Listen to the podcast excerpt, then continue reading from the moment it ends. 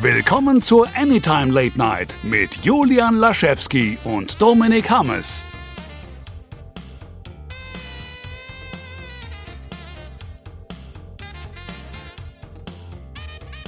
Hallo und herzlich willkommen zur 90. Folge Anytime Late Night. Hallo. Mann. Hallo. Guten Tag. Ja, die Zeit rennt. Seit fünf Jahren gibt es uns jetzt. Vielleicht gäbe es mehr Folgen, würden wir es schaffen, reguläre aufzunehmen. Auf der anderen Seite, die letzte Folge ist jetzt zwei Wochen her. Aber wir sind ja auch gerade richtig krass im Marvel, besonders Loki-Fieber.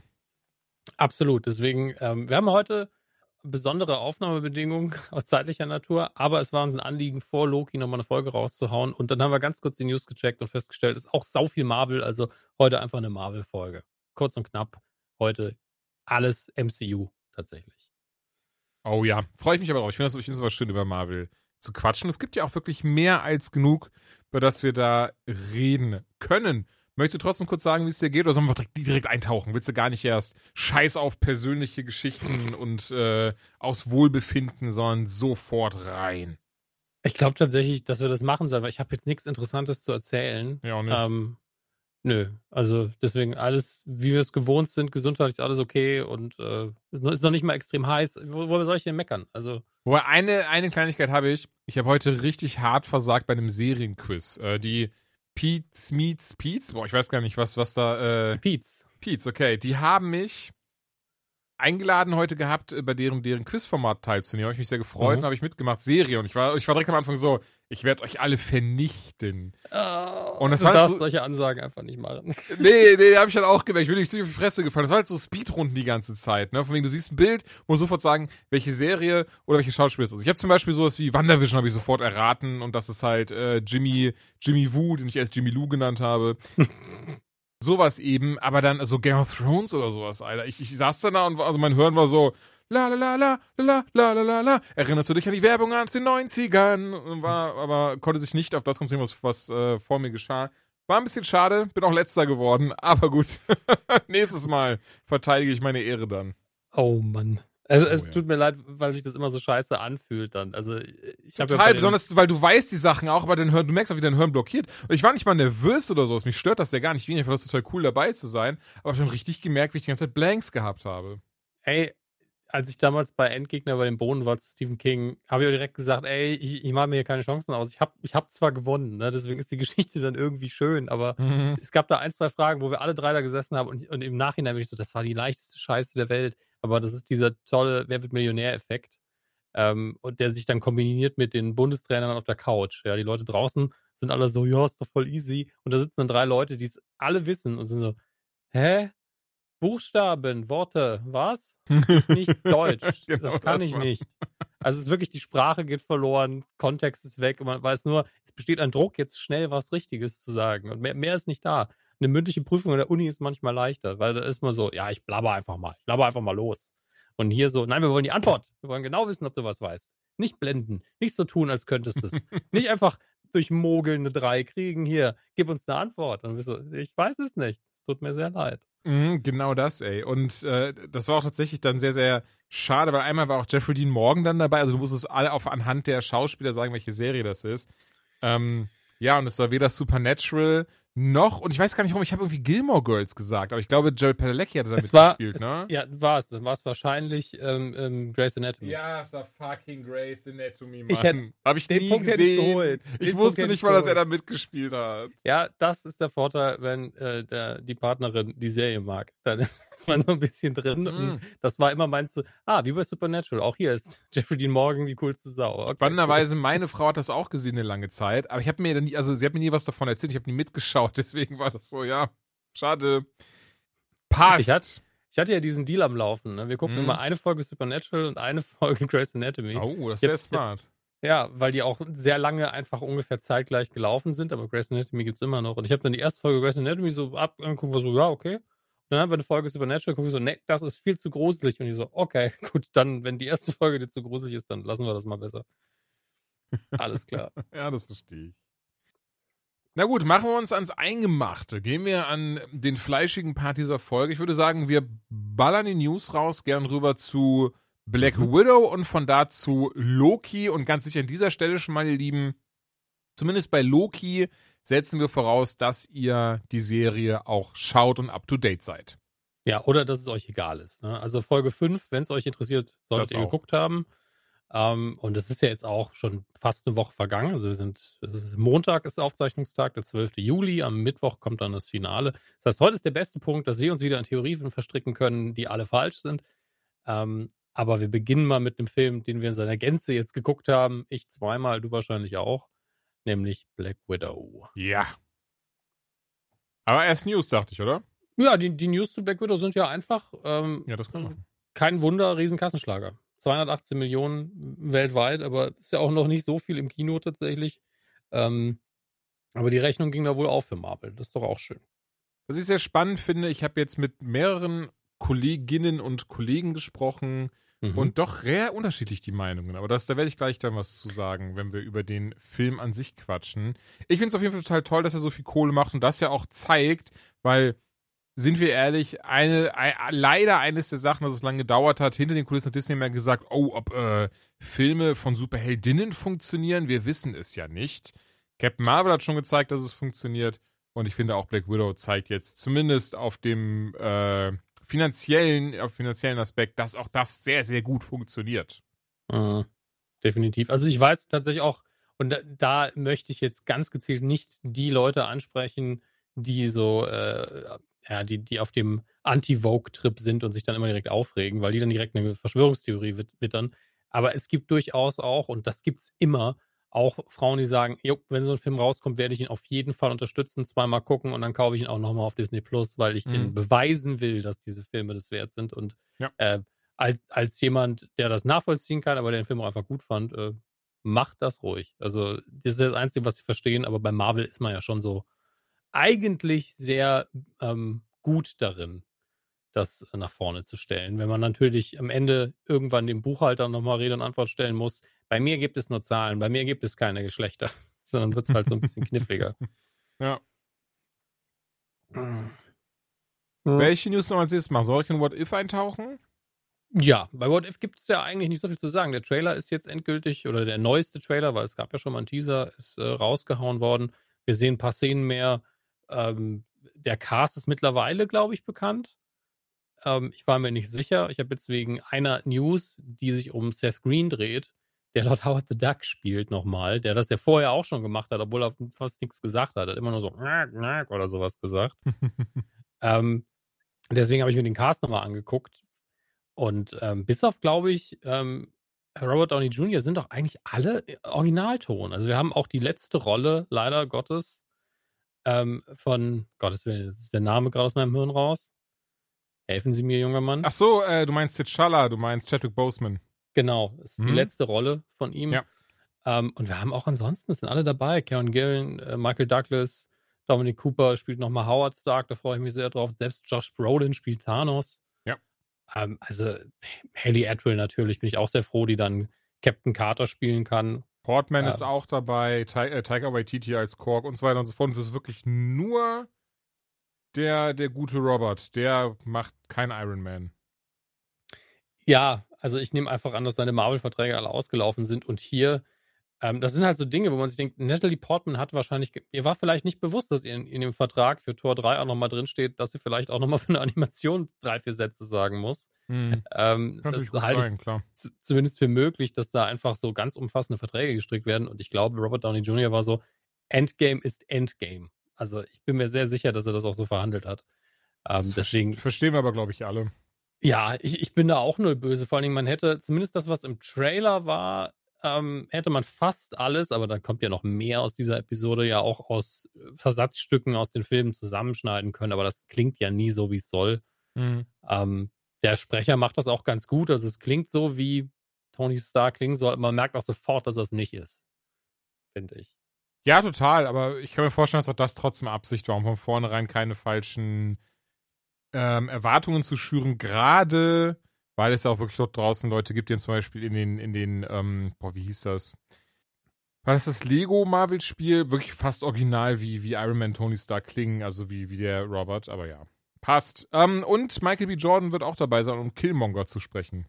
Ja, Und äh, das, also What If ist einfach auch dieses, dieses Fest, dass man im Killmonger nochmal sehen kann. Wahrscheinlich ist, ist Killmonger hier vielleicht sogar Black Panther, wer weiß das? Ich glaube es nicht in der hm. Szene, aber wäre ja möglich. Das ist während, what, what, If, ne, ja. Eben, während Chadwick Boseman tatsächlich Star-Lord wird. Und das ist halt wunderschön, dass man diese, diese äh, Spirenzien einfach machen kann in What If und dann mit den, mit den Originalstimmen arbeiten. Das ist schon schön. Nick Fury ist auch dabei und es wird schon ein schönes Fanfest, glaube ich. Mhm. Die Animation Denk ist, glaube ich, nicht, nicht bei jedem so gut angekommen. Ich finde es okay, ähm, aber daran halte ich mich seltenst auf, muss ich sagen. Eine spannende Sache noch, wo wir gerade bei Black Panther sind, ähm, Black Panther 2 hatte anscheinend schon, also Wakanda Forever wird er ja heißen, nicht Black Panther mhm. 2. Und er hatte anscheinend schon seinen Gegenspieler in Namor gefunden und auch schon äh, oh. den Bösewichten gecastet und der kam aus der Netflix-Serie Narcos. Und zwar heißt er Tenoch Huerta. Oder vielleicht auch Tenoch dann, aber auf jeden Fall, ich behaupte Tenoch Huerta. Naja, und Huerta ähm, tweetet immer in seiner, in seiner Sprache, also Spanisch in dem Fall, und hat dann wohl sehr, sehr oft sowas getwittert wie, äh, er hofft, alle haben beispielsweise ein schönes neues Jahr, außer natürlich Homosexuelle, Feministen, denn ihr seid nur Jokes. Naja, und das haben die Fans sehr schnell rausgefunden, nachdem sie sich erst gefreut haben. Und dann hat, dann hat Disney sehr schnell reagiert und gesagt, nee, nee, nee, nee, aber Luke Evans ist doch Namor, Leute. Ich, wir wissen gar nicht, warum ihr denkt, dass der Typ Namor sein soll. Naja, auf jeden Fall ist Luke Evans jetzt Namor in äh, Wakanda Forever. Und ähm, warum nicht? Ich mag den gerne, den Schauspieler. Fand ich schon Hobbit sehr cool. Sicher, dass er das ist? Zumindest laut dem Artikel auf giantfreakingrobot.com. Das klingt nach einer sehr seriösen Quelle. Ich werde mit einer anderen seriösen Quelle IMDb nochmal gegenprüfen. Mach mal. Weil ich habe hier nochmal eine andere, aber das kann auch noch ein Fanfiction-Ding sein. Deswegen schauen wir mal. Ähm, Moment.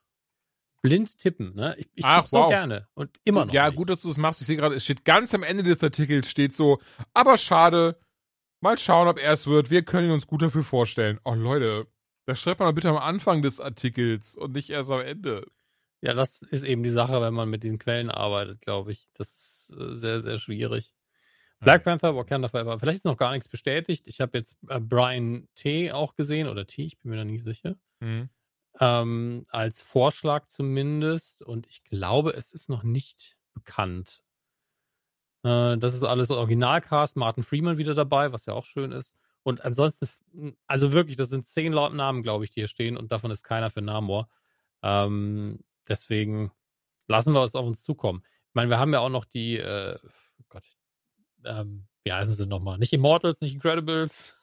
Wer fehlt mir äh, Die Eternals. Die Eternals, genau. Also langsam blicke ich auch nicht mehr durch. Ähm, das ist für mich immer noch die größte Unbekannte im, im MCU-Line-Up tatsächlich, weil ich mhm. noch nicht weiß, wie. Hier ist übrigens ein komplett neues Team, ähm, wie das funktionieren wird im Hintergrund, aber da gibt es auch nichts Neues, soweit ich das sehe. Der Trailer ist ja auch schon ein bisschen älter. Ähm, ja. Warten wir mal ab. Wir haben aber noch eine News zu äh, Tor 4. Ich betone, dass es der vierte Teil ist, weil ich glaube, wir das alles nicht so ganz auf dem Schirm haben, weil, glaube ich, die meisten Leute Tor 2 immer wieder vergessen. Ähm, Love auch, and Thunder. Ist aber auch sehr spannend, was für eine Evolution diese Filme durchgemacht haben. So oh der, ja. Der erste, der noch so, so, so relativ, ähm, ja, an, im Feld kein besseres Wort, aber in dieser Bubble gespielt hat, einfach so dieses so, ja, das ist eine kleine Vorstadt, da geht es auch nicht um das Ende der Welt oder so, sondern einfach nur, der will seinen Hammer halt wieder haben und hat einfach auch mal seinen Bart und seine Augenbrauen blond gefärbt, was super lustig aussieht. Gerade wenn man sich den Film jetzt nochmal gibt, mhm. dann hast du seine drei Gefährten dabei und, ähm, hier sogar vier sind es, seine vier Gefährten dabei ja, und Leonard Lipo, also Jen Foster kennen und Pipapo und das ist so wie sich in der Film und der war cool, mehr aber auch nicht. Der zweite Teil, ja, also ich muss sagen, so, so von insgesamt, das ist, das ist kein schlechter Film per se, aber beim letzten Rewatch habe ich den ausgelassen, bin ich ganz ehrlich. Tor 2 hat halt wirklich große Probleme auf der Antagonistenseite. Es ist einfach, die sind einem völlig egal. Es ist einem auch egal, ob sie es schaffen.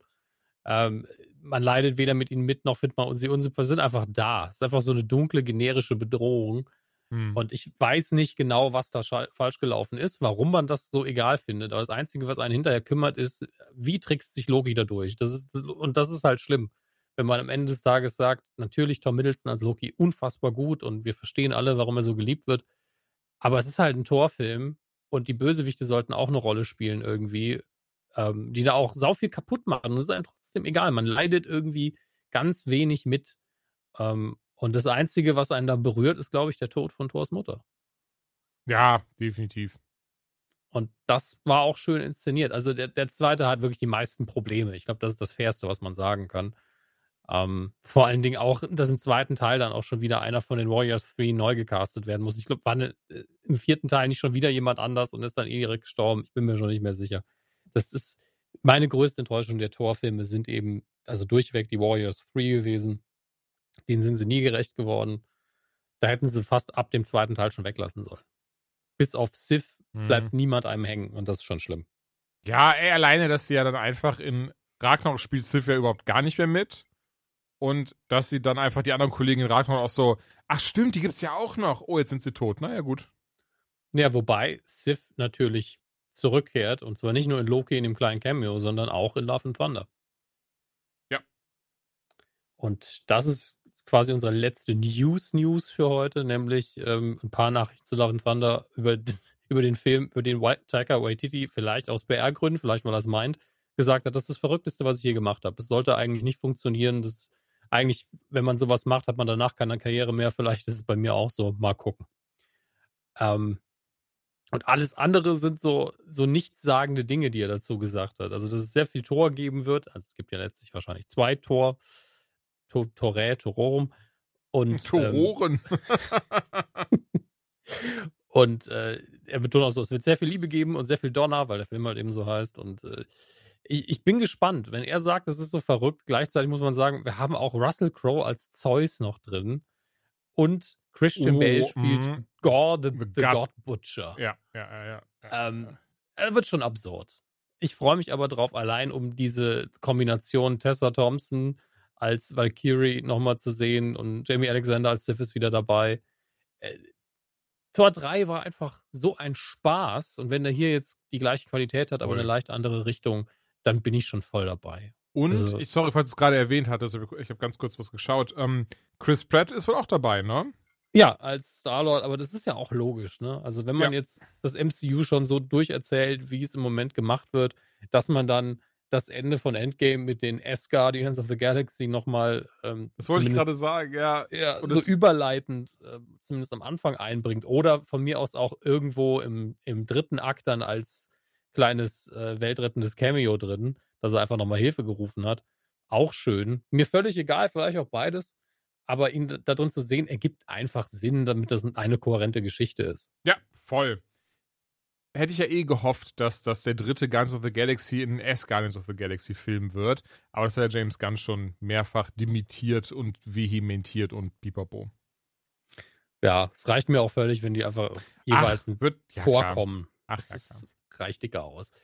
Ähm, und damit sind wir bis auf eine Loki-News durch. Und damit, die können wir ja einfach in unseren Loki-Part einpacken. Wollte ich gerade sagen, lassen Sie den Loki-Part packen, weil das ist äh, A, auch ein kleiner Spoiler. Auf mhm. der anderen Seite, es, es, es, es tut mir auch so ein bisschen leid für Leute, wie auch schon bei den anderen beiden Serien, die sagen, ja, ich warte, bis ich die alle binge-watch. Das hatte ich auch gestern mit einem ähm, Kollegen drüber gesprochen, der auch zu mir meinte so, ja, er hat so viel Bock auf Loki, aber er binge-watcht das alles, er muss nur aufpassen, 30 Sachen weiß er jetzt schon über die Serie. Es ist doof, ähm, so ein bisschen durch die Zeit, in der wir leben. Ne? Ich werde auch beispielsweise jetzt am Mittwoch, wenn das Finale kommt, das erste, was ich mache nach dem Auf, beziehungsweise um 9 Uhr geht es live, ich gehe mit den Hunden raus, dann habe ich Mittwochmorgens, äh, habe ich immer ein Meeting und sobald das Meeting aber durch ist, und derzeit werde ich auch nicht irgendwie auf Social Media surfen oder sowas, werde ich sofort die Folge anmachen ähm, um einfach nicht Gefahr zu laufen, dass mir irgendwas durch das Internet vorweggenommen wird. Es ist lustig, wie wir, die wir bestimmt schon vielen Leuten was gespoilert haben, wie du dann so empfindlich bist. Also ich möchte auf gar keinen Fall gespoilert werden. Ach. Ja, aber ich muss auch sagen, mir fällt es schwer, bei einer Serie, die wöchentlich rauskommt und bei der man so geil abrätseln kann über Loki, zu sagen, ich binge-watch die am Schluss. Ja, sowieso. Und uns beiden ja total. Aber das sind auch, das, also ich behaupte, das sind auch Leute, die nicht so, was ja nicht schlimm ist, merke ich gerade. Das ist ja, ich behaupte daher mal, das sind Leute, die auch gar nicht so krass drin sind wie wir. Ist vielleicht auch gar nicht so gesund, dass wir so krass drin sind. Aber naja. Black. Ist, ja, das ist unser Job. Das ist unser, das ist unser Job, deswegen ist das so. Ähm, Black Widow haben wir beide gesehen. Mhm. Der neueste Marvel-Film einfach mit einer einem Jahr Verspätung in die Kinos kam. Ich meine, warum wissen wir alle. Mehr als ein Jahr sogar. Sogar mehr als ein Jahr Verspätung in die Kinos kam. Gleichzeitig spannenderweise, und da muss ich zugeben, da habe auch ich ihn gesehen auf Disney Plus im Premier Access für, ich glaube, 21,99 habe ich bezahlt. Ähm, fand ich sehr spannend, weil sie ja wirklich vor einem Jahr noch gesagt haben, nein, das ist ein Kinofilm, der kommt ins Kino, der kommt nicht im Premier Access von Disney Plus. Und auch erst letzten Monat dann gesagt haben, ah, schon gut. ähm, ja. Ja, mussten sie ja auch. Ich meine, man steht ja auch in Verhandlungen mit den Kinoketten und man darf nicht vergessen, dass so ein Film ja auch eine dreisäulige, glaube ich, Finanzierung immer in der Planung hat. Kino, ja. ähm, Lizenzen, Heimvideo. Und ähm, wenn man dann eine dieser Säulen einfach nicht benutzt, und man sieht ja gerade, wir haben es ja vorher gesagt, über 200 Millionen eingespielt, mhm. ähm, dass das schon eine Stange Geld ist. Allein für das Recht ist, im groß, größtmöglichen Bild zu sehen und natürlich in dem Fall nur einen Tag, aber schon vorher zu sehen. Äh, außerdem darf man ja auch nicht vergessen, es hat immer noch nicht jeder ein Disney Plus Abo. Und das ist ja auch Voraussetzung dafür, dass man den Film dann nochmal kaufen kann. Ähm, und damit erkauft man sich in dem Fall ja tatsächlich auch nicht so viel Vorsprung. Also früher hätte man darüber gelacht. Dafür, dass du es jetzt Anfang Juli gucken kannst, du könntest einfach einfach bis Oktober warten, dann kannst du einfach gucken. Das ist schon hart. Das ist, es ist krass, wie weit das gekommen ist. Also da haben wir schon oft drüber gesprochen, aber ich, ich weiß immer noch wirklich 1993 Kirche Löwen gesehen und äh, mich dann so gefreut, dass ich dann Ende des Jahres, also ich glaube Ende sogar nächsten Jahres zu Weihnachten auf Videokassette bekommen habe. Ja, du wusstest schon gar nicht mehr, worum es ging. Ja, total. Ne? Das war so ein bisschen der Überraschungsmoment und die Fortlaufzeit von sowas, ja, die hat sich doch sehr, sehr, sehr, sehr krass verändert. Ja, aber es ist auch einfach viel, viel mehr Unterhaltung da draußen als früher. Deswegen äh, ja, es ist, ist riesig und dadurch, dadurch, ist ja auch der Konkurrenzkampf so ins Unerbittliche geschossen. Ja. Ähm, wir wollen aber auch, glaube ich, gar nicht so sehr auf das Wirtschaftliche eingehen. Ähm, ich habe ihn ein paar Tage vorher im, im, Pressezugang gesehen, kann ich direkt mal sagen, ist jetzt auch nicht so der Megaspaß, weil die Bildqualität natürlich nicht so gut ist. Mhm. Ähm, aber weil ihr das geschrieben nochmal irgendwo sehen wollt, auf eine Tasse TDE ist da die äh, ist halt eine andere Kritik. Ne? Immer wenn ihr mich irgendwo hört über einen Film reden, es wird immer ein bisschen anders sein und ein paar andere Aspekte haben, weil mir währenddessen auch immer was anderes einfällt. Und heute will ich aber vor allen Dingen deswegen zuerst Julian reden lassen, weil ich das Ding schon anderthalb Mal besprochen habe. Ja, die ähm, Frage an dieser Stelle ist ja wirklich, gehen wir doch ein bisschen spoilerischer jetzt vor bei dem Film, weil da verstehe ich schon, wenn wir jetzt sagen würden, mhm. nee, denn es ist ein Film, die Leute wollen ihn bestimmt im Kino sehen, die haben, müssen ihn vielleicht nicht, also können nicht direkt Woche 1 im Kino sehen. Ey, was willst du denn bei dem Film spoilern? Da muss ich ganz ehrlich sagen. Ich, ich habe, also ich bin, ich meine das nicht mal böse. Der ist komplett vorhersehbar. Das ähm, es, stimmt. Es gibt ein, also das, das ist jetzt mal Spoiler, okay? Es gibt einen Twist. Und auch den sieht man irgendwo kommen. Weil man weiß nicht genau, was es ist. Man ist so, ah, da ist noch irgendwas. Dieses Gefühl hat man irgendwie im letzten Akt schon, sehr, sehr schnell. Oder mhm. im zweiten. Und das war's. Also, wenn ihr die Trailer gesehen habt, wenn ihr die Figur kennt und äh, dann guckt den Film und es ist okay. Ich finde sogar, dass man äh, der Film einen eher überrascht, je mehr Comicwissen man mitbringt. Zum Beispiel die Figur Taskmaster, ich weiß, damit bist du nicht ganz zufrieden, mhm. ähm, wie sie in dem Film hier vorkommt, hat mit dem Comic nicht so viel gemein, wenn ich das richtig sehe. Ja. Ähm, und das ist natürlich für einen Comicfront dann immer überraschend, wenn man aber den Film nackig guckt ist man so, ja, ist halt einer, einfach nur eine der Bösewichtfiguren mit einem interessanten äh, Twist und das war's. Ja, das Spannende hierbei äh, fand ich ja, wir finden natürlich auch im Film raus, wer äh, die Taskmaster-Figur wirklich ist und das hat mich überhaupt nicht gestört. Mhm. War, war, ich habe nichts damit, also ich finde das überhaupt nicht schlimm, wenn man sagt, dass das, ähm, naja, wirklich komplett andere Personen sind, dass das nicht irgendwie derselbe amerikanische Soldat, sondern in dem Fall halt äh, äh, äh ein russischer Auftragsmörder wäre, wie auch immer. Mhm. Ähm, das Einzige, was ich ein bisschen schade fand, und, und ähm, da bin ich mal so frei, weil das ist ja, ich finde, das ist kein Spoiler, das ist ja aber, in, oder anders, in den Comics ist Taskmaster halt wirklich dieses krasse strategische Genie, was sich Videos von seinen Gegnern anschaut und sich genau merkt, okay, und das nachmacht die Kampfkünste und das trainiert hat und pipapo. Ähm, und dass sie diesen Hintergrund nicht genommen haben, oder diesen Teil des Hintergrundes viel eher, ich sag's mal so, fand ich ein bisschen schade.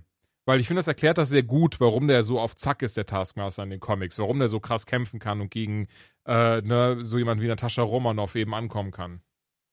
Ja, mein Problem damit ist auch, man sieht das zwar alles, also es sind eigentlich alle Infos da, aber sie sind so kurz angerissen und man sieht nur mal ein Bild und man sieht, hört mhm. einen Satz dazu, dass es ein bisschen wenig ist. Und ich habe das starke Gefühl, dass man hier mehrere Minuten rausgeschnitten hat, was das angeht, weil Ja. es für den Plot des Films nicht so wichtig war. Ich glaube aber auch, dass man sich ein bisschen die Hintertür offen lässt, weil man nennt die Figur, glaube ich, nie Taskmaster, sondern es heißt nur einmal das Taskmaster-Protokoll. Genau, das stimmt tatsächlich. Ich habe aber in den Credits geschaut, weil ich war auch unsicher, weil ich dachte mir auch, oh, wahrscheinlich oder vielleicht wollen sie sich den, na, ich nenne es jetzt einfach mal richtigen Taskmaster für später aufheben. In den Credits steht aber tatsächlich Taskmaster. Ja, aber das spielt ja keine Rolle. Also du Okay. kannst ja trotzdem sagen, dass unter dem Taskmaster-Protokoll irgendwo noch jemand aktiv ist. Mhm. Das ist Ja, ja, das, das ist das, was ich, was ich mir auch denke, wie man das vielleicht so erklären könnte. Was ich sehr lustig finde, ähm, und da muss ich zugeben, das habe ich auch erst gelesen. Ich hatte, habe das bestimmt mal irgendwo auch in den Comics gesehen, aber ähm, dass eben die Figur von äh, Chris Hopper, ach Quatsch, so heißt der, so heißt der, äh, äh, Jim Hopper heißt der, nicht Chris. äh, David. Harbour, so das ist sein Name. Ja. Von David Harbour, er spielt ja Red Guardian, äh, Alexei so und so. In den Comics war das tatsächlich damals ähm, Nataschas äh, Ehemann, bevor sie dann eben nach Amerika gegangen ist. Und deswegen sind sie auch äh, sich nicht ganz so, nicht ganz so fein in den Comics. Also, weil die beiden halt Ja. eine lange Vergangenheit haben. Hier ist halt ihr Vater, ist nicht schlimm, wie gesagt, das meine ich. Ich finde das wirklich sehr äh, cool, gerade als Comicleser, dass sich eben ähm, ja viele Freiheiten genommen werden, dann damit wir auch da ein bisschen ähm, nicht mit so viel Vorwissen da reingehen, im Sinne von, wir wissen genau, was passiert. Und auf der anderen Seite, du hast es schon gesagt, und das ist so ein bisschen das Thema Black Widow, ähm, der Film ist krass vorhersehbar.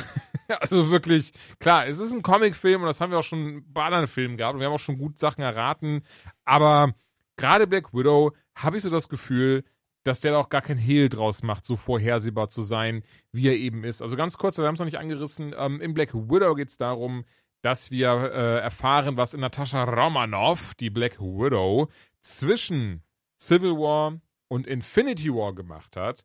Und sie geht eben, ja, wie, wie nennt man das? Sie, sie jagt ihrer Vergangenheit hinterher. Naja, eigentlich nicht. Eigentlich will sie erstmal ihre Ruhe Oder und macht das, was die, alle Ver die Vergangenheit holt sie machen. ein, so rum, ne? Die Vergangenheit holt sie genau. ein, ja. Sie geht in die Natur, in ihrem Fall halt in, in Wohnwagen und nicht in eine Hütte wie alle anderen. Ähm, und kriegt dann halt irgendwann Post und dann ist sie direkt wieder drin und wir lernen halt ihre Familie in Anführungsstrichen kennen. Ja, was ich sehr schön ähm, gemacht fand. Eine Sache, die ich tatsächlich, äh, merke ich gerade so, so vorhersehbar, der war äh, die Figur von ähm, Rachel Weiss. Äh, Ja.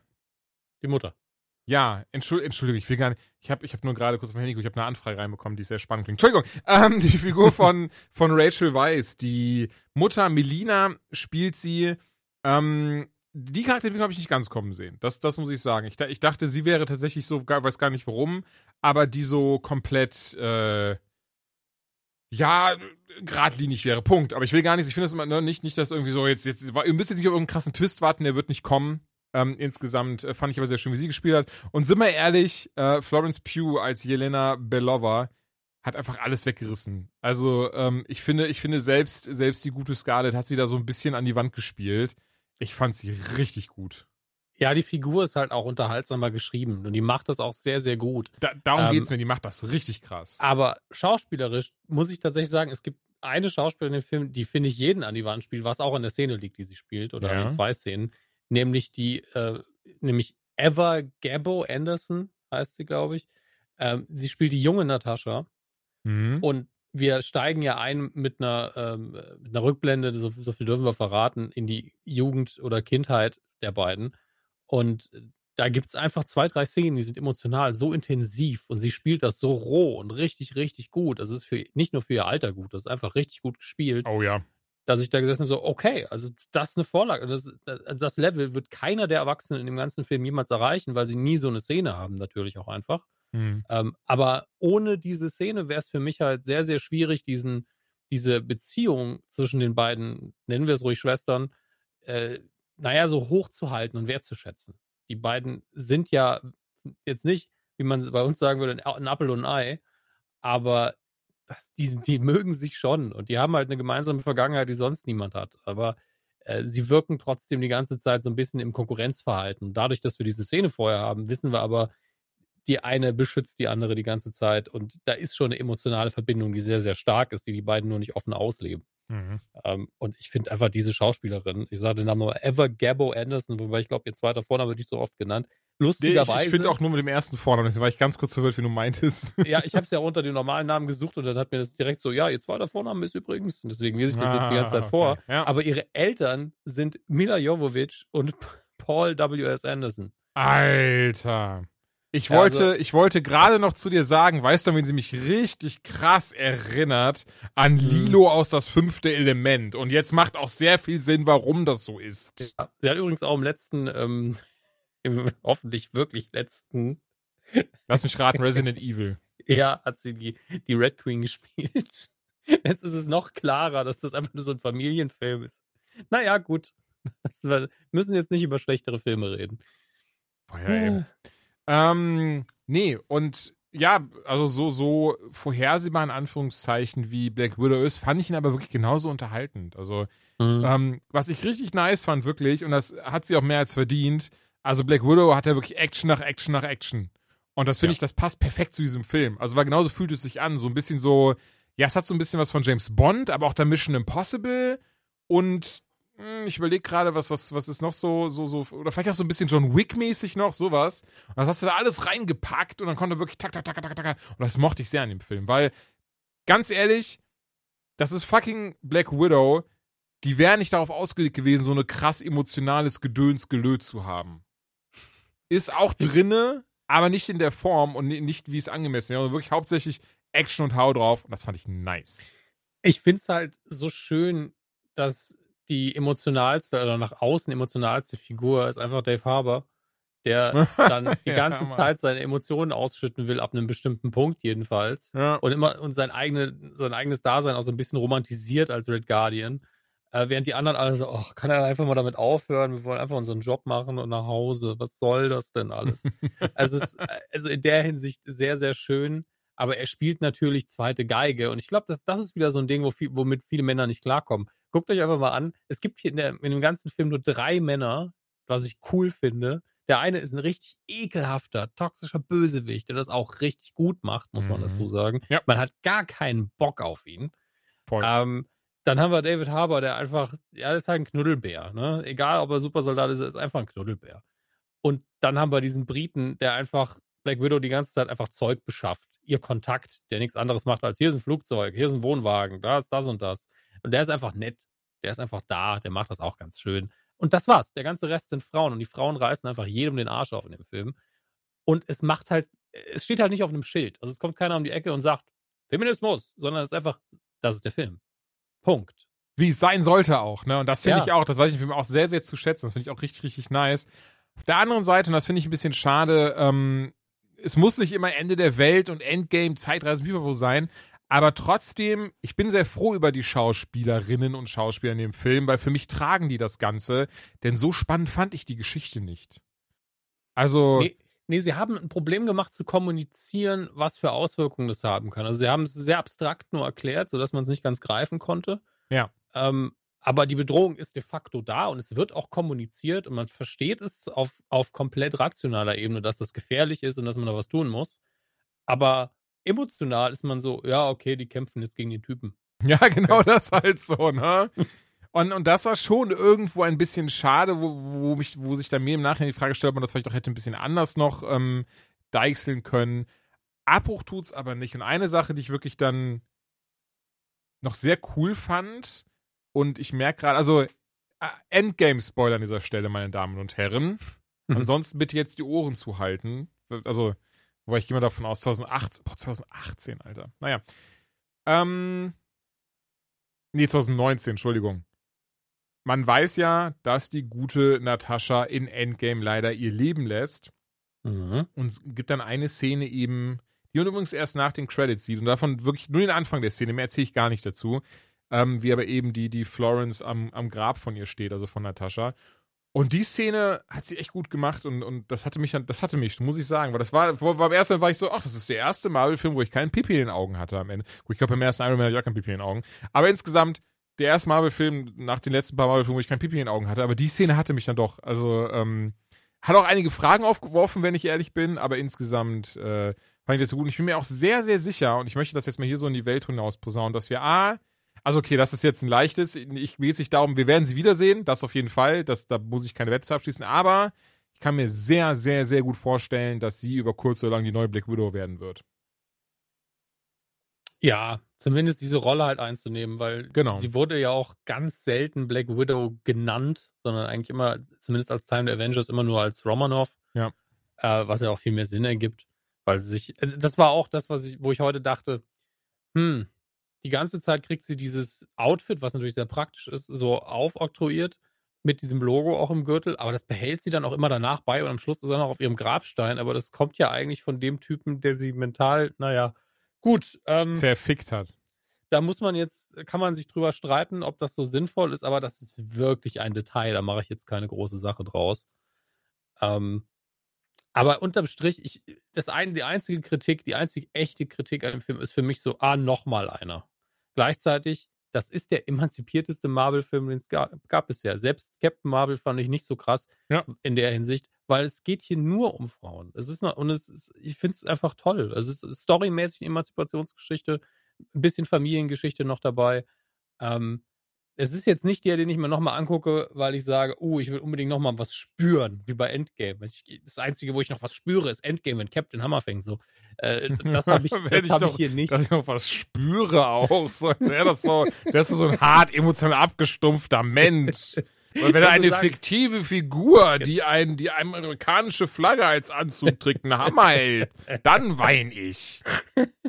Die Sache ist halt, ich, ich bin ja tatsächlich relativ nah an meinen Emotionen, ich komme gut klar, aber wenn ich Mhm. nichts spüren würde, wenn ich wirklich könnte durch die Welt gehen oder so, ja, dann schneid mich halt, dann tritt mich halt, mir ist alles egal, aber wenn Captain Hammer fängt, dann weint Dann Das wäre immer noch vorbei. so. Das, das ist halt der Punkt. Ja, äh, Endgame ist wirklich der Film, den ich immer wieder in Auszügen einfach gucke, weil ich das Emotionale, die Achterbahnfahrt haben will. Hm. Ähm, und das wird mir hier nicht passieren. Und den gucke ich auch nicht für die Lacher. Aber wenn ich einfach eine gut unterhaltene Actiongeschichte haben will, die auch noch ein bisschen was unter der Haube hat, dann gucke ich das nochmal. Aber ja, hier ist nichts neu erfunden. Da, das ist nicht das Rad neu erfunden. Was hier wirklich die Leistung ist, rein cineastisch im Bezug aufs MCU, ist wirklich dieses, das ist eingeschweißt in die Storyline vom MCU. Du hörst auf mit Civil War, du guckst den hier und danach guckst du einfach Infinity War. Das ist übergangslos. Das ist einfach wie ein Puzzlestück da reingebaut. Und das ist schon heftig. Also klar, jetzt werden Ja. viele sagen, ja, nur weil sie die Weste hat und die Haare sind blondiert. Ich bin so, das sind Details, aber auch die passen. Und die Sequenz am Anfang und am Ende, das ist alles, es geht einfach ineinander über. Wo, wo habe ich das denn sonst? Wo kann ich das denn sonst noch so genießen? Auch wenn ein Film im Nachhinein kommt. Nirgends. Das Einzige, ähm, was ich ein bisschen schade finde, und das, da haben wir auch schon bei anderen Franchises drüber gesprochen, und tatsächlich finde ich, dass das Marvel sonst besser gemacht hat, deswegen würde ich es gerne noch anquatschen.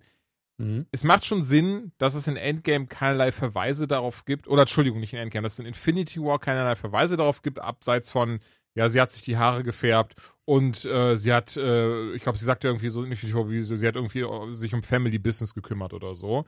Ey, Mhm. das ist alles easy und ich erwarte auch nicht, dass es dann in irgendeiner Form krasse Dialoge über einen Alexei oder eine Jelena gibt oder sowas. Aber ich finde auch sehr, sehr schade, dass das komplett, komplett fehlt. Also, dass, dass sie nicht mal irgendwie, weil, weil nach, nach Black Widow würde ich zumindest erwarten, dass sie zumindest dann quasi im darauffolgenden Film, der ja rein chronologisch Infinity, Infinity, wow, Infinity War ist, entschuldige, ich weiß nicht, wo der, wo der Sprachhaspler herkam, dass sie da zumindest mal von der Jelena kurz sprechen würde oder sowas. Oder eventuell sogar sie fragen würde, ey Schwester, was los, wo bist du gerade? Ähm, Äh, also mit anderen darüber reden, hat sie vorher nie getan. Sie ist nie auf ihre Hintergrundgeschichte eingegangen. Ja, aber das, wir, wir fahren ja auch in Black Widow, warum? Und Eben. das ändert sich ja trotzdem am Ende zumindest ihre Beziehung zu Jelena auch. So. Und darum geht es mir ja. Klar, vorher komplett macht das alles Sinn. Easy. Aber jetzt zumindest könnte man schon argumentieren, in Infinity War hätte sie ihr zumindest mal eine SMS schicken können. Ja. Da, da muss, bin ich einfach so viel Schlechteres gewohnt. Ich meine, Nee, du, du verstehst doch nicht, das ist kein Kritikpunkt, weil das macht keinen Sinn, das als Kritikpunkt hinzustellen. Ähm, aber es ist viel eher was, wo man dann eben trotzdem merkt, ja, das Puzzleteil passt perfekt, aber trotzdem merkt man, dass es halt dann diese, dieser Nachgang in Anführungszeichen war. Man, aber da muss man es auch suchen, ne? Was meinst du, Entschuldigung? Äh, Im Sinne von, wenn ich das jetzt einfach gucke, wenn ich jemand, jemandem, der die MCU-Filme nicht kennt, fiktive Situation, ne? Ja. Ähm, gucke ich alle durch und gucke jetzt nach Civil War, gucke ich, guck ich das hier und dann gucke ich Infinity War. Mhm. Ich glaube nicht, dass der Punkt dann groß aufkommt, weil in Infinity War geht es um so viel größere Dinge, Das stimmt, ja. Dass man dann vielleicht sagt, ja, vielleicht hat sie ihr eine SMS geschickt von wegen, pass auf dich auf, aber das tut jetzt nichts zur Sache für den Plot des Films. Da müssen wir Mhm. nicht drauf eingehen. Deswegen finde ich das nicht so schlimm. Ähm, aber klar, wenn du danach suchst, wirst du es nicht finden. Sehe ich genauso. Insgesamt guter Marvel-Film, aber, ähm, naja, was heißt aber? Guter Marvel-Film. Ja. Aber ich Also- würde trotzdem nicht, nicht allzu viel erwarten, in Anführungszeichen. Das ist wirklich eher so ein Actionfilm, Popcorn, go, go, go. Und dann hat sich das. Ja. Und wenn ihr das, ähm, wenn ihr aktuell damit d'accord seid, ins Kino zu gehen, ist ja auch hervorragend für die große Leinwand geeignet. Ich Total. verstehe jeden, der das noch nicht machen möchte. Ähm, und da bin ich auch der Falsche, um Rat abzugeben, weil da gibt es halt, Kinos sind jetzt auf, es gibt Hygienemaßnahmen, es gibt offizielle Statements, tut einfach nichts, was offensichtlich nicht so clever ist, wie, ja, wir setzen uns alle mit Fremden auf einen Schoß und atmen uns gegenseitig ins Gesicht. Ja, also gesunden Menschenverstand einschalten an der Stelle und sich an die Regeln halten. Also uns im Kino sind zumindest immer noch so, dass jeder, also dass immer zwei Plätze frei sind, nach vorne Mhm. und nach äh, zur Seite und äh, nach vorne und hinten. Ja, Davon gut. gehe ich halt auch aus. Deswegen, ich, ich meine Laieneinschätzung ist, es sollte eigentlich ganz gut klappen, aber wir, wir sind keine Virenexperten oder Hygienexperten. Ähm, und ich verstehe jeden, der sagt, äh, noch nicht. Ja, nee, komplett.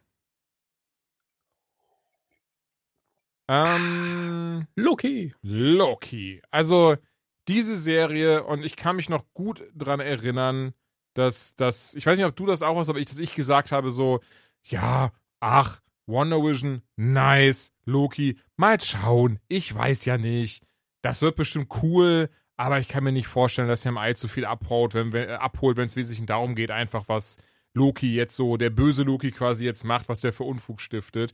Und wow, lag ich falsch.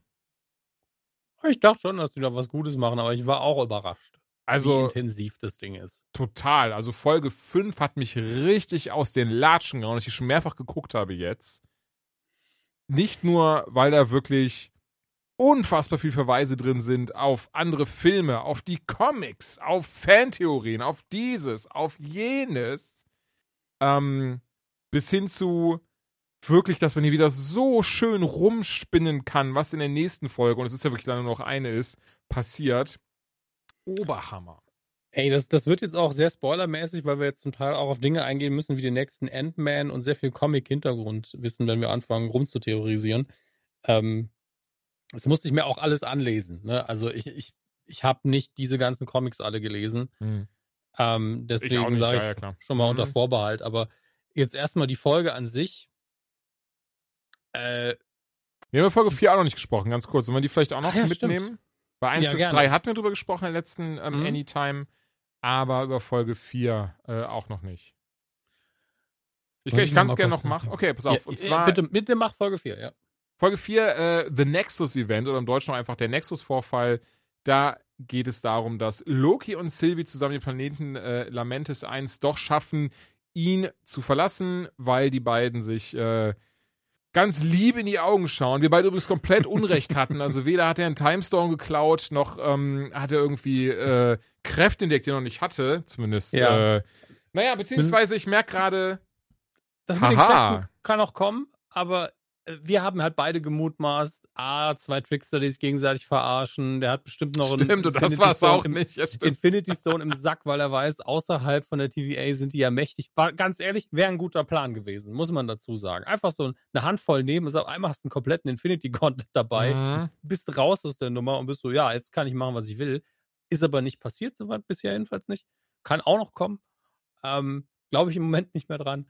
Aber, und da muss man auch Lob gegenüber Marvel aussprechen, dass sie diese Versuchung ganz oft, dass sie die nicht eingehen. Weil das sind alles so Dinge, so ganz krasse Comic-Nerd-Lösungen. Und sie sind so, nee, die Story.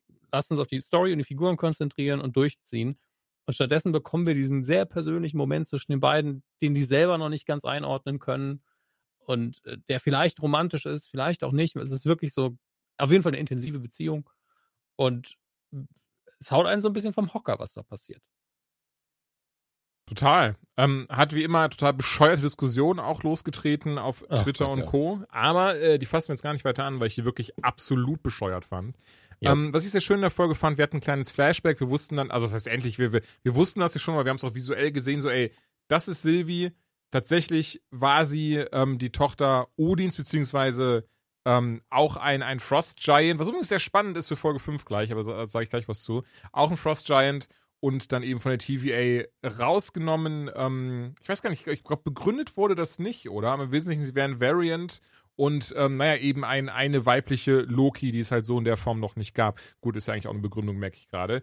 Ähm, Hat es dann aber selbst geschafft, abzuhauen aus der TVA und seitdem sich immer versteckt in den, äh, ja, in verschiedenen Apokalypsen, damit sie nicht gefunden werden kann und eben als Plan gehabt, zu den Timekeepers zu kommen, die ja angeblich die TVA da gegründet haben, alle reingefropft haben und dann äh, ab da die Sacred Timeline, also ich nenne sie jetzt mal die heilige Zeitlinie, überwacht haben. Du Was? heilige Zeitlinie, Batman. Du Was natürlich, wie du nicht richtig vermutet haben, kompletter Bullshit war. Das, das war ein Ding, da Punkt für uns. Ähm, Mhm. Und das war es auch. Im Gegenteil, wir finden raus, alle TVA sind Variants. Das sind also alles Menschen, Aliens, wie auch immer, die aus ihrem natürlichen Habitat entrissen worden sind und in diesen TVA-Zoo gepackt worden sind mit äh, veränderten Erinnerungen und sonstiges, was äh, Owen Wilson dann auch erst, also Mobius auch erst nicht glaubt und sagt, hallo, okay, du willst mich schon wieder verarschen. Dann aber von Renslayer, sie ist ja so quasi die CEO der TVA, den äh, Time, scheiße, das Timepad, so, Timepad, das Timepad klaut, draufschaut und tatsächlich dann auch ausreichend Beweise findet, dass das stimmt und äh, von dort an eben den beiden helfen möchte, also, also Loki und Sylvie, kommen sogar alle zu den Timekeepern. Dort finden wir raus, diese Timekeeper, was sehr spannend ist, denn ähm, die drei, die da sitzen, die sieht man original auf einem Comic, wo äh, Kang the Conqueror über den steht. Die drei sind aber anders als in den Comics nicht, nicht tatsächlich übernatürliche Wesen, sondern Roboter, beziehungsweise, nee doch, Androide ist falsch, Roboter, sie waren einfach nur Roboter. Und Mhm. Loki wird gepurcht, Mobius wurde vorher schon gepurcht und äh, Sylvie steht da jetzt ein bisschen dumbfounded. Und, äh, Oh, und es gab eine After-Credit-Szene.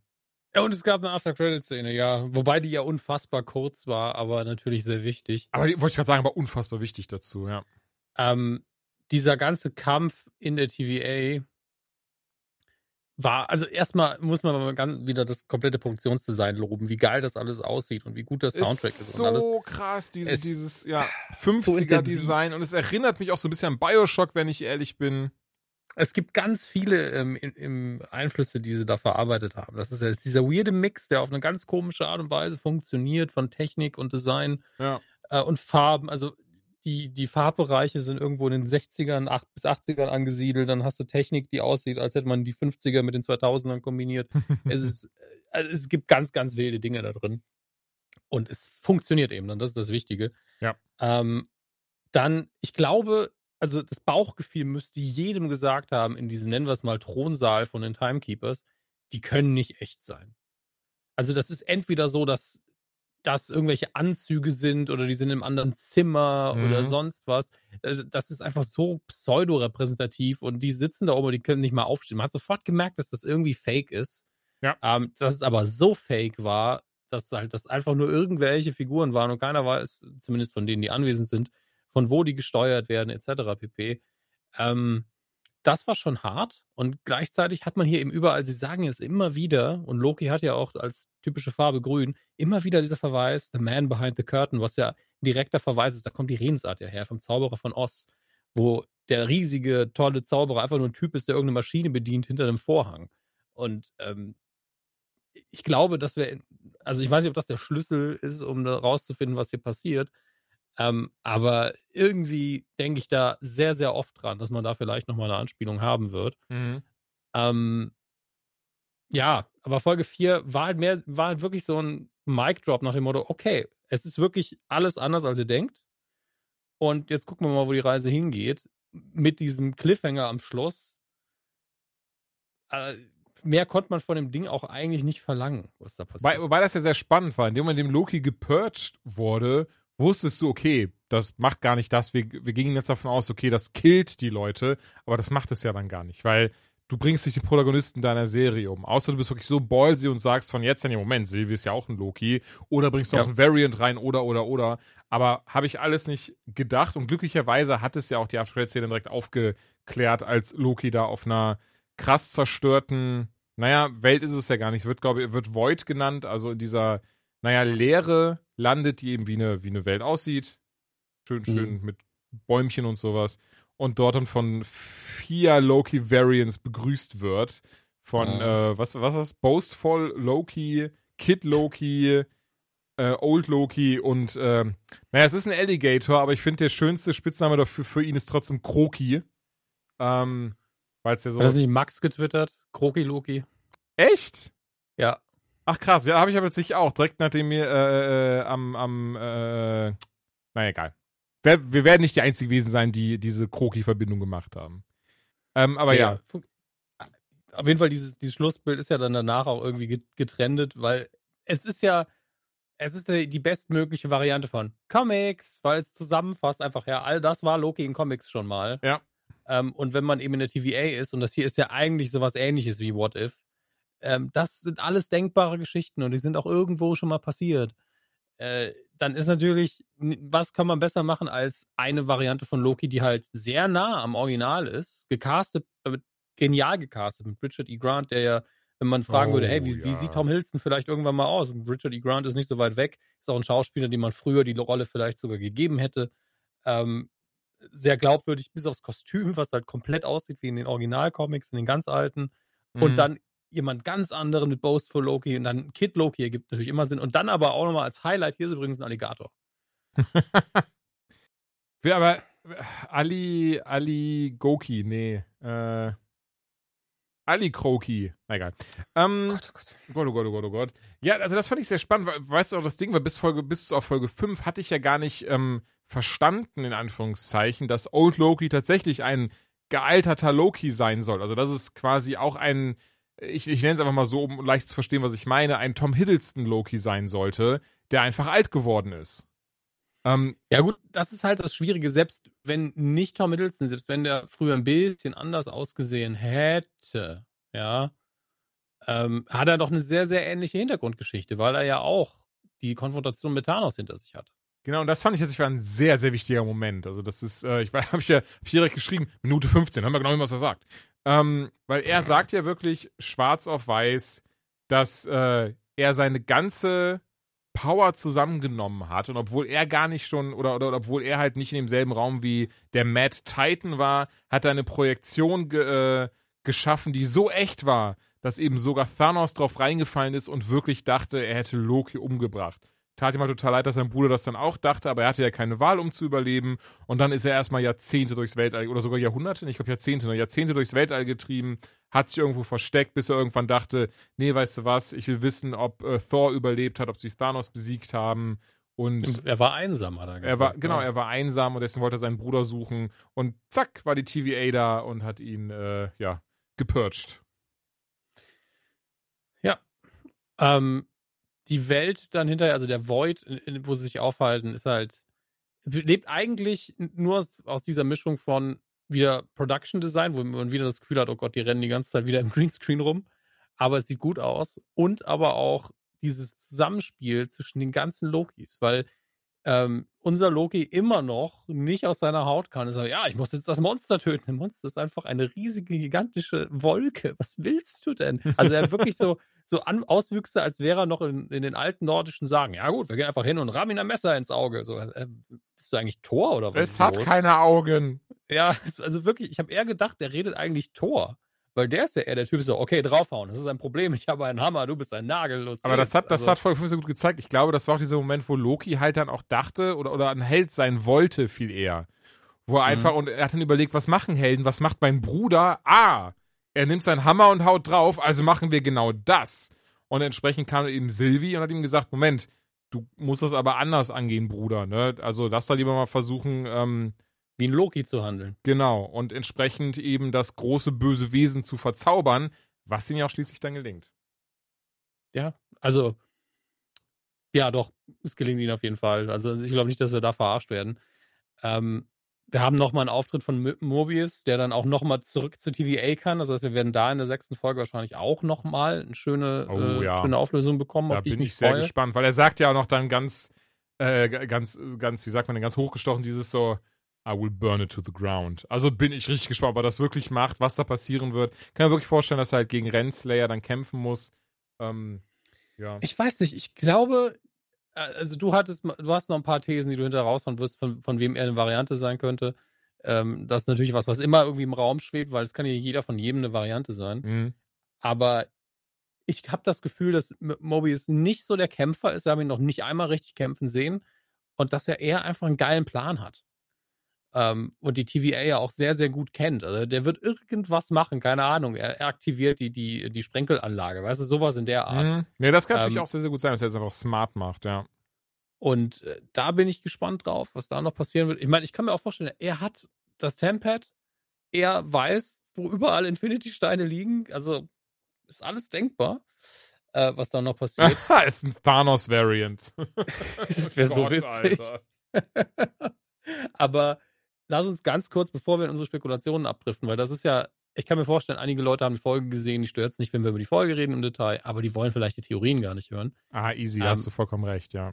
aber dass dieses und das, ist, das einzige richtige Adjektiv ist ja dieses opernhafte Finale in jeglicher Hinsicht, in, in dem Richard E. Grant wirklich noch was zu tun kriegt. Ich hatte ja wirklich die Angst, fuck, der hat nichts zu tun. Der ist, der geht nur durch die Gegend, guckt ein bisschen griesgrämig und ist halt Richard E. Grant. Nein, Ist halt nur ein MacGuffin, ne? Das, das dachte Ja. ich auch so, ja. Genau. Und am Schluss kriegt er dann nochmal einen richtig krassen Heldenmoment, darf seine Figur auch noch emotional zu einem sinnvollen Ende führen und schauspielert sich physisch die Le- Seele aus dem Leib, während einfach der Ritt der Walküren im Soundtrack eingebaut wird. Und es sieht einfach nur geil aus, es fühlt sich mega an, er opfert sich selbst, ist einfach super. Ist einfach richtig geil. Das, Glorious Purpose! ja, einfach geil. Und das ist sowas, wo wie ein Schauspieler wie der halt wirklich glänzen kann. Und er hat einen ganz tollen Social Media Post dazu gemacht, wo er sich fotografiert hat im Spiegel mit dem Kostüm und hat dabei geschrieben, als mein Vater ja, habe ich äh, gesehen, mit mir geredet hat, darüber, oder die Schauspieler werden mal gesagt, willst du wirklich dein Leben in Unterhosen und Make-up verbringen? Er hätte heute ordentlich was zu lachen. Und das fand ich richtig schön und süß. Ähm, und er hat, hat sie wirklich, also. Grant ist ja auch so ein Typ, der war in Hudson Hawk, der war im Spice Girls Film, Mhm. ist alles egal. Wenn es einen Check gibt, dann taucht er auf und macht seinen Job. Der hat diese britische Arbeitsmoral von einem Schauspieler. Und der hat sich einfach die Seele aus dem Leib gespielt. War so, das ist ein Marvel-Film, draufgeschissen, Glorious Purpose hier. Also, das bewundere ich einfach, wenn Leute nicht nur ankommen und sagen, ja, ich möchte einfach nur bezahlt werden, sondern auch sagen, ich will aber auch einen guten Job machen. Ich Auf jeden Fall. jetzt- Und das hat man bei ihm echt Ah. krass gesehen. Also ich, die Szene war so schön. Und ich mochte den Moment sowieso sehr, sehr, sehr, sehr, sehr, sehr, sehr, wie er da einfach fucking Asgard herbeizaubert. Ja. Um, ähm, ey, ah, scheiße, Aethel, ich habe es auch vergessen, wie dieses Vieh heißt. Das ist ein total dumm, dumm Namen. Die Wolke. um die Wolke abzulenken. Und dann wirklich Silvio und Loki mit haben von so, oh, wir sind anscheinend mächtiger, als wir bisher dachten. Okay. Ist auch smart geschrieben, weil du hast diese, dieses Voll. emotionale, diesen einen Satz von ihm, dass er seinen Bruder und, sein, und seine Leute vermisst hat. Und dann zaubert er als Gegenwaffe einfach komplett Asgard aus seiner Erinnerung herbei.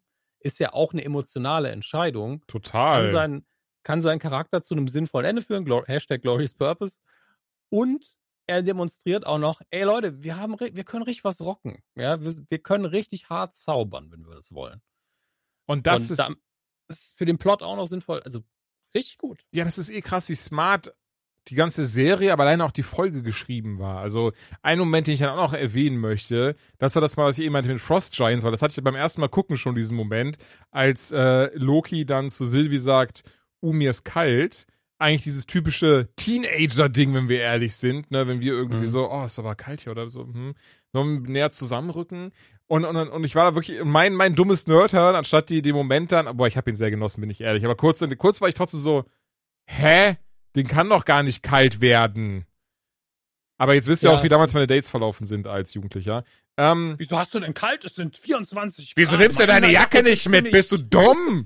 ähm, nee, und äh, ich fand das so süß gemacht. Dieser ganze Moment und wie schön, ähm, naja, menschlich, ist besseres fällt mir gerade nicht ein, dass das geschrieben war und wie die beiden Mhm. das gemacht haben und äh, ganz ehrlich, ich, in dem Moment war ich so verliebt in beide aber auch einfach, weil die das so süß gemacht haben und so gut zusammenpassen und harmonieren. Ähm, das war ein so toller Augenblick. Das ist wirklich, also deswegen, ich habe dreimal hab ich die Folge jetzt gesehen und dreimal habe ich sie richtig genossen von Anfang bis Ende. Die ist wirklich echt klasse. Und ich bin tatsächlich sehr, sehr gespannt, was das Finale bringen wird. Und wenn du Bock hast, können wir jetzt auch anfangen, noch ein bisschen äh, unsere Hirngespinste und Theorien zu teilen. Sehr gern. Ich würde, äh, wenn du nichts dagegen hast, ganz kurz so ein bisschen Hintergrund zusammenfassen. Ja, Gar nicht Meinung, sondern was ich so angelesen habe. Ähm, erstmal, Fakt ist, und das ist auch, der ist auch schon gecastet, das ist nämlich die Haupt, der Hauptdarsteller aus Lovecraft Country, was abgesetzt worden ist. Fickt euch HBO. Ähm, nämlich Kang der Eroberer spielt im dritten Ant-Man mit. Ant-Man and the Wasp Quantumania heißt es, glaube ich, oder ist es nur Ant-Man Quantum, Quantumania? Bin mir nicht sicher, ob sie wieder beide im Titel haben. Ich glaube, sie wieder beide, ähm, ja.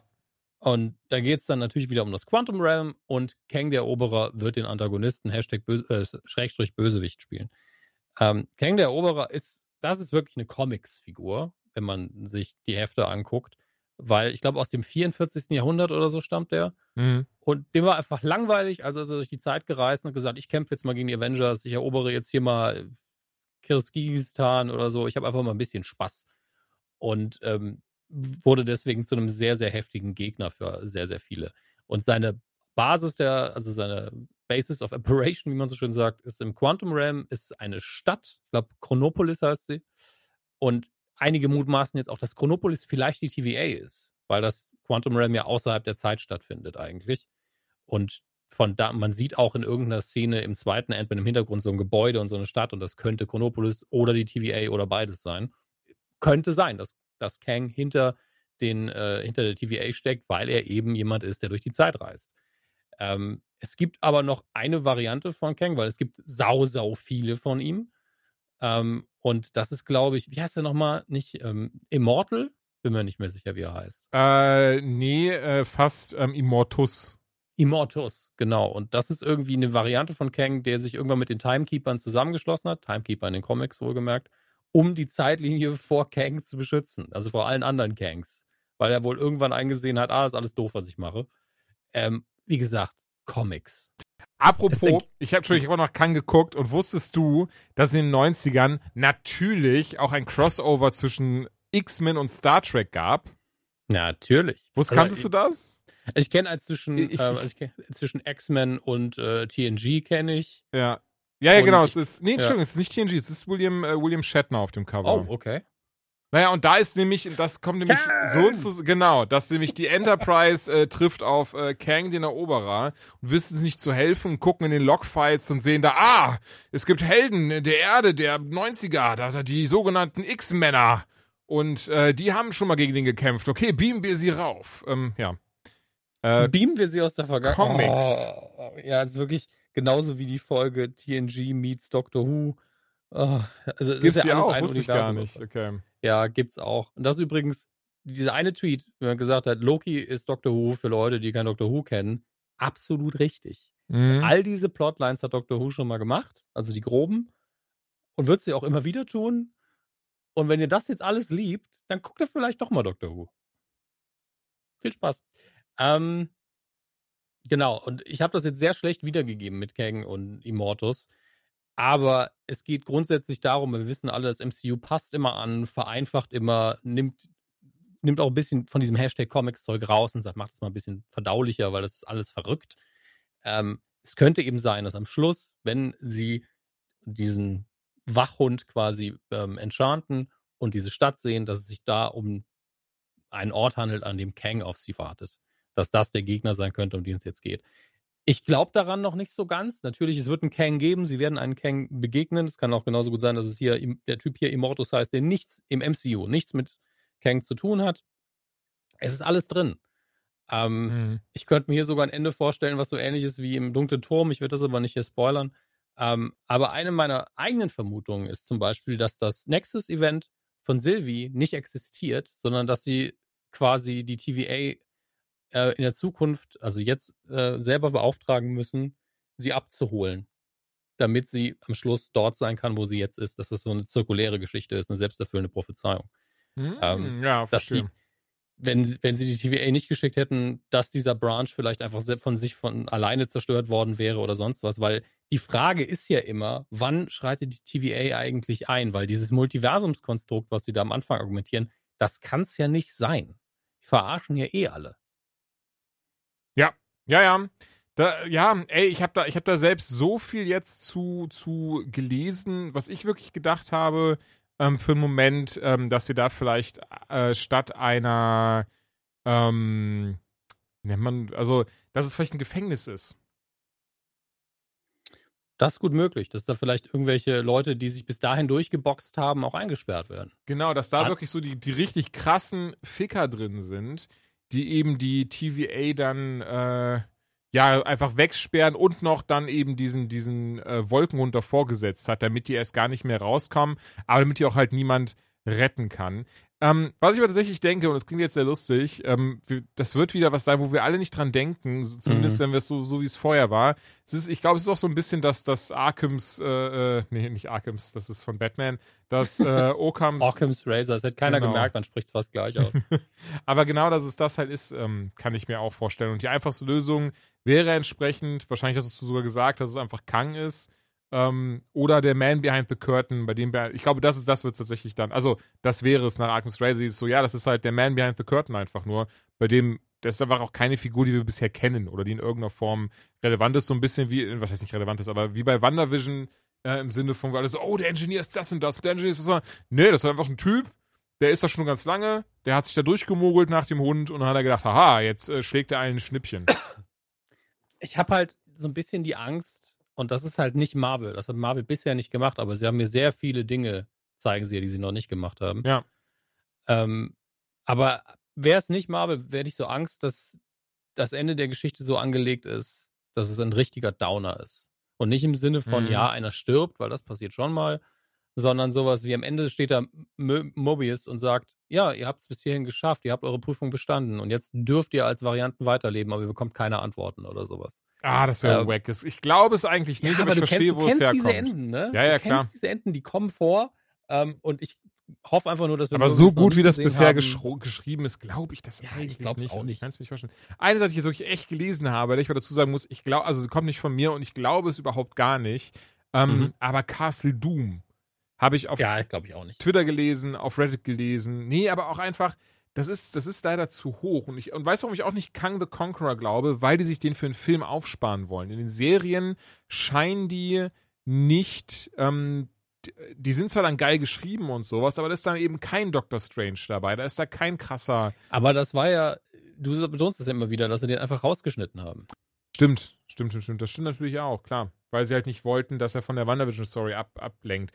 Das habe ich übrigens auch schon überlegt. Was ist, wenn da, wenn, wenn da Mor Mordu wartet oder so, ne, in dem Schloss? Mordu? Ja, so. aus Ach Doctor Gott, Strange, der aus der. Ich vergesse ihn immer, obwohl der nie wieder gesehen. So, ja, ja, aber der hat man auch nie wieder gesehen, so. Ja, das ist eine von diesen, genau wie Adam am Ende von Guardians 2, glaube ich. Mhm. Ähm, was ja ein Tease war in Richtung Adam War Warlock, was sie sich aufhalten wollten für Infinity War, den sie aber nicht benutzt haben dafür. Stimmt, ja. Und, und da, das ist so ein Tease, der in der Luft rumhängt und die After-Credit-Scene von Doctor Strange ist auch so, hm, machen wir damit noch was? Mal gucken. Vielleicht hängen die irgendwann alle in einer Bar ab.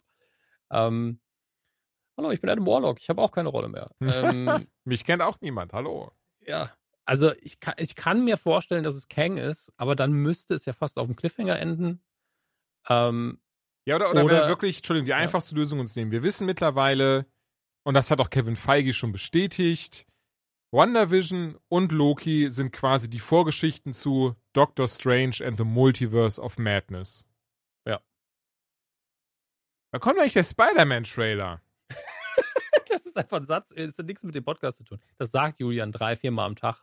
Das ist einfach, das kommt so über ihn. Das ist einfach so, wann kommt eigentlich der Spider-Man-Trailer? Letzte Klo, Woche hat, hat Spider-Man getrendet auf Twitter. Ich war so sauer, dass es nicht der Trailer war. Ich weiß auch schon nicht mehr, was es war, irgendein Bullshit. Ey, ich habe ja auch neulich einen YouTube-Link gepostet ähm, zu äh, Dingenskirchen, äh, zu, zu, einem Video, zu einem äh, Chor-Video von Choir, Choir, Choir, die ich sehr schätze. Das sind einfach, ja. singen einfach bekannte Hits in einem Chor. Mhm. Sehr schön, guckt euch das mal an. Und ich kriege immer Gänsehaut. Deswegen habe ich dieses Gift dazu gepostet, wo Peter Parker in, in Endgame, glaube ich, äh, die Gänsehaut kriegt, weil seine Spider-Senses am Tingeln sind. Und da habe ich direkt danach geschrieben, sorry, ich wollte damit nicht suggerieren, dass das ein Spider-Man-Trailer ist oder so. Und, das, und ich habe das abends Bekannten, Bekannten gegenüber aus den USA nochmal, wenn die so, ja, ich habe da drauf geklickt. Und ich war da sofort drauf. Im gleichen Gespräch, und das haben wir noch gar nicht erwähnt in Bezug auf Loki, war auch, wo, ein, wo einer gemeint hat, ja, ich frage mich, ob wir dann vielleicht auch Throg sehen, also Thor als Frosch. Mhm. Und ich so, ah, das wird nicht passieren. Eine halbe Stunde später gefühlt sehe ich ganz kurz Frog als kleines Easter Egg in der neuen Folge Loki. Die dann auch, und das haben wir vorher bei den News noch nicht erwähnt, ähm, tatsächlich äh, gesprochen, in Anführungsstrichen, weil die Geräusche waren von Chris, Chris Hemsworth einfach neu eingesprochene Sounds, wo ihr denkt, habt ihr ihm einfach bei WhatsApp gesagt, ich sprich mal kurz irgendwie einen Frosch ein. Also.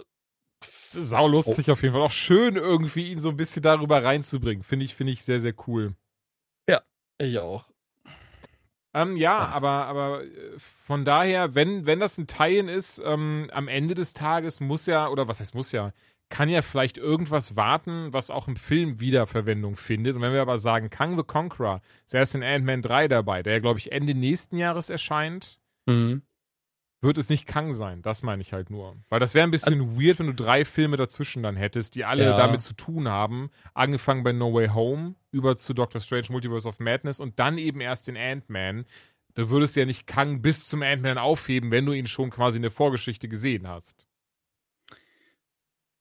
Das stimmt. Das Einzige, was ich mir denken kann, ist halt einen Immortus zu nehmen, der ganz anders aussieht, einen anderen Namen hat und dann machst du die Verbindung halt nicht unbedingt als Zuschauer. Mhm. Ähm, denkbar wäre auch das Sanctum Santorum. Wir wissen gar nicht, wie groß das ist. Ja, ähm, sowas habe ich auch schon gedacht, ja. Ja, welche Dimension es hat. Das ist ja so ein bisschen tadesmäßig eigentlich. Ähm, würde ja auch passen wiederum. Aber es kann auch eine Illusion sein, was wir da als Gebäude sehen. Das darf man auch nicht vergessen. Es kann auch einfach total fake sein und eigentlich kommen sie ganz woanders hin. Vielleicht sind sie auf einmal wieder in der TVA. Da ist halt dieser Anfang, dieses ähm, Kafka-mäßige, das verfolgt mich so ein bisschen, dass das nochmal kommt, dass die Figuren nochmal mhm. so richtig vom Kopf gestoßen werden. Irgend, also kann mir keiner erzählen, dass das jetzt so ein geradliniger Kampf wird. Nee, das glaube ich auch nicht. Nee, nee.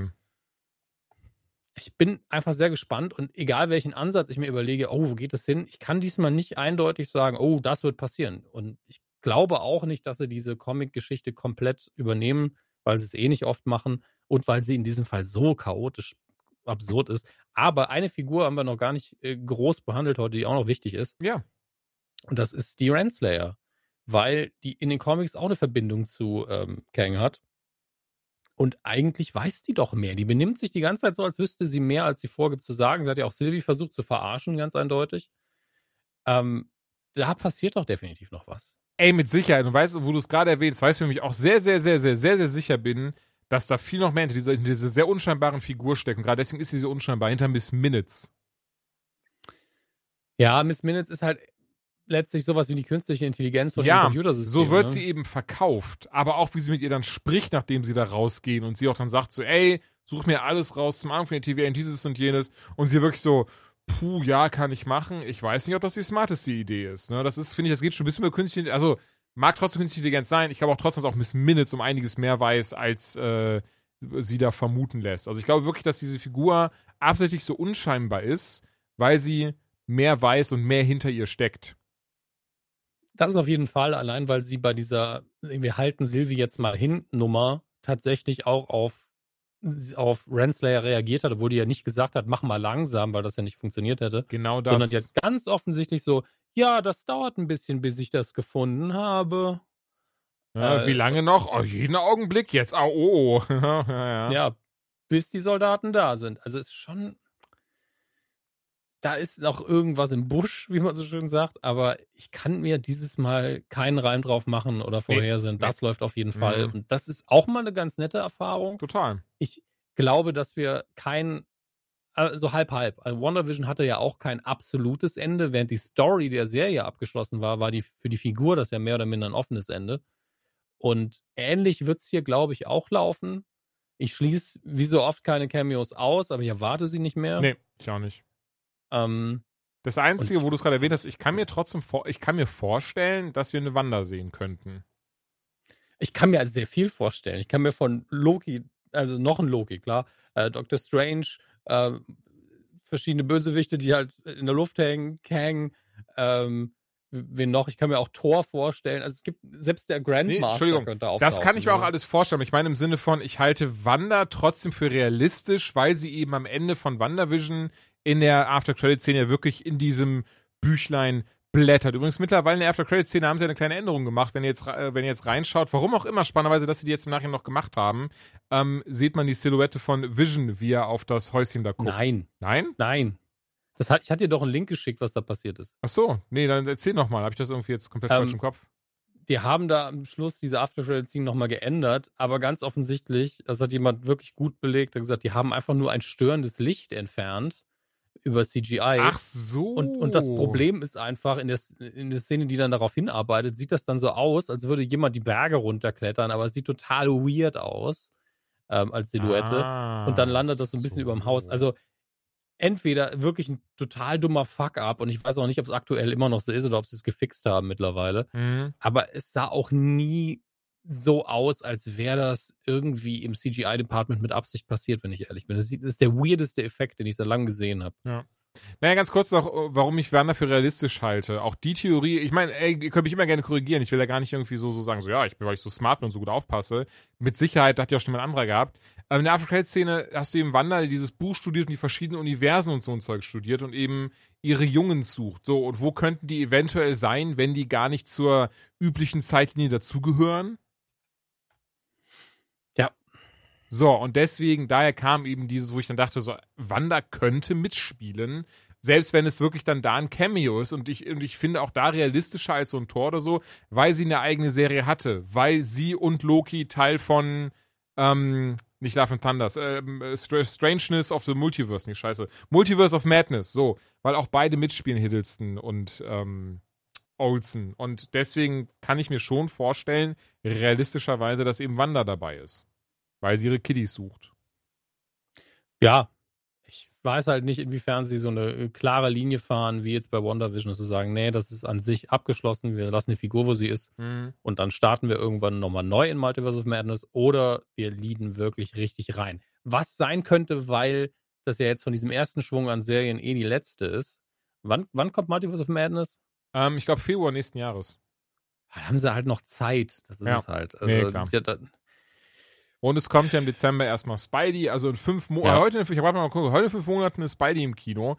Ähm, ich weiß, bei WandaVision habe ich da schon das sehr hoch gehangen, aber hier will ich nochmal sagen, ich kann mir vorstellen, dass nächste Woche auch der Spidey-Trailer kommt, wenn Loki raus ist.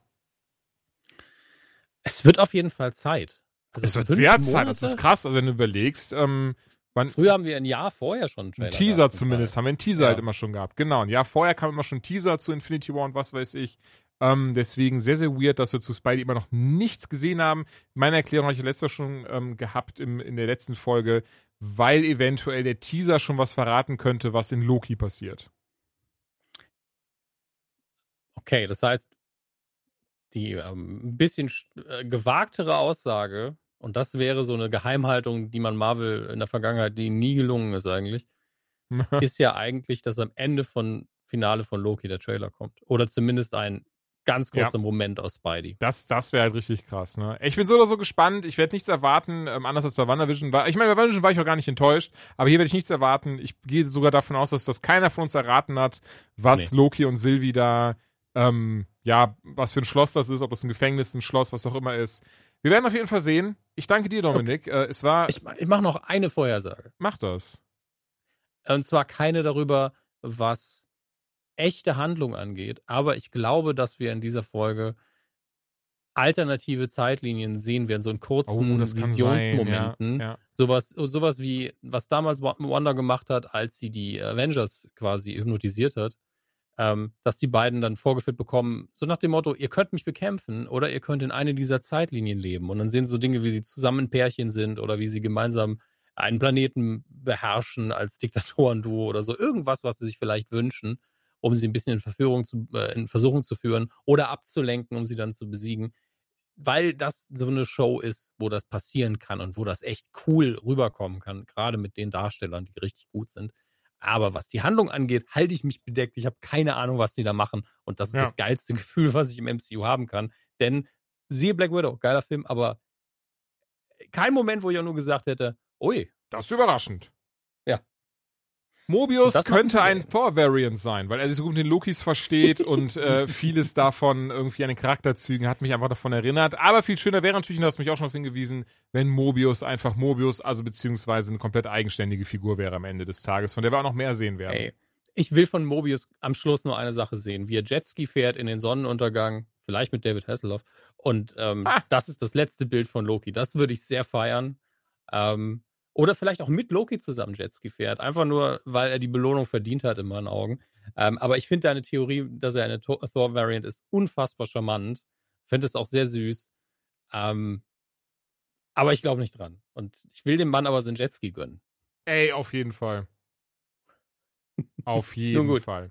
Es war eine sehr schöne Marvel-Folge. Oh ja. Ich äh, habe das sehr genossen. ich, ich merke auch Und immer, wie sich meine, wie sich meine Spirits liften und mein Herz so aufgeht, wenn wir über diese Sachen reden. Also es ist immer noch, also, ah, schön.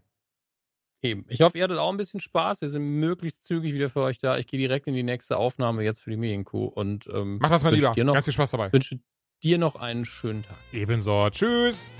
Ciao.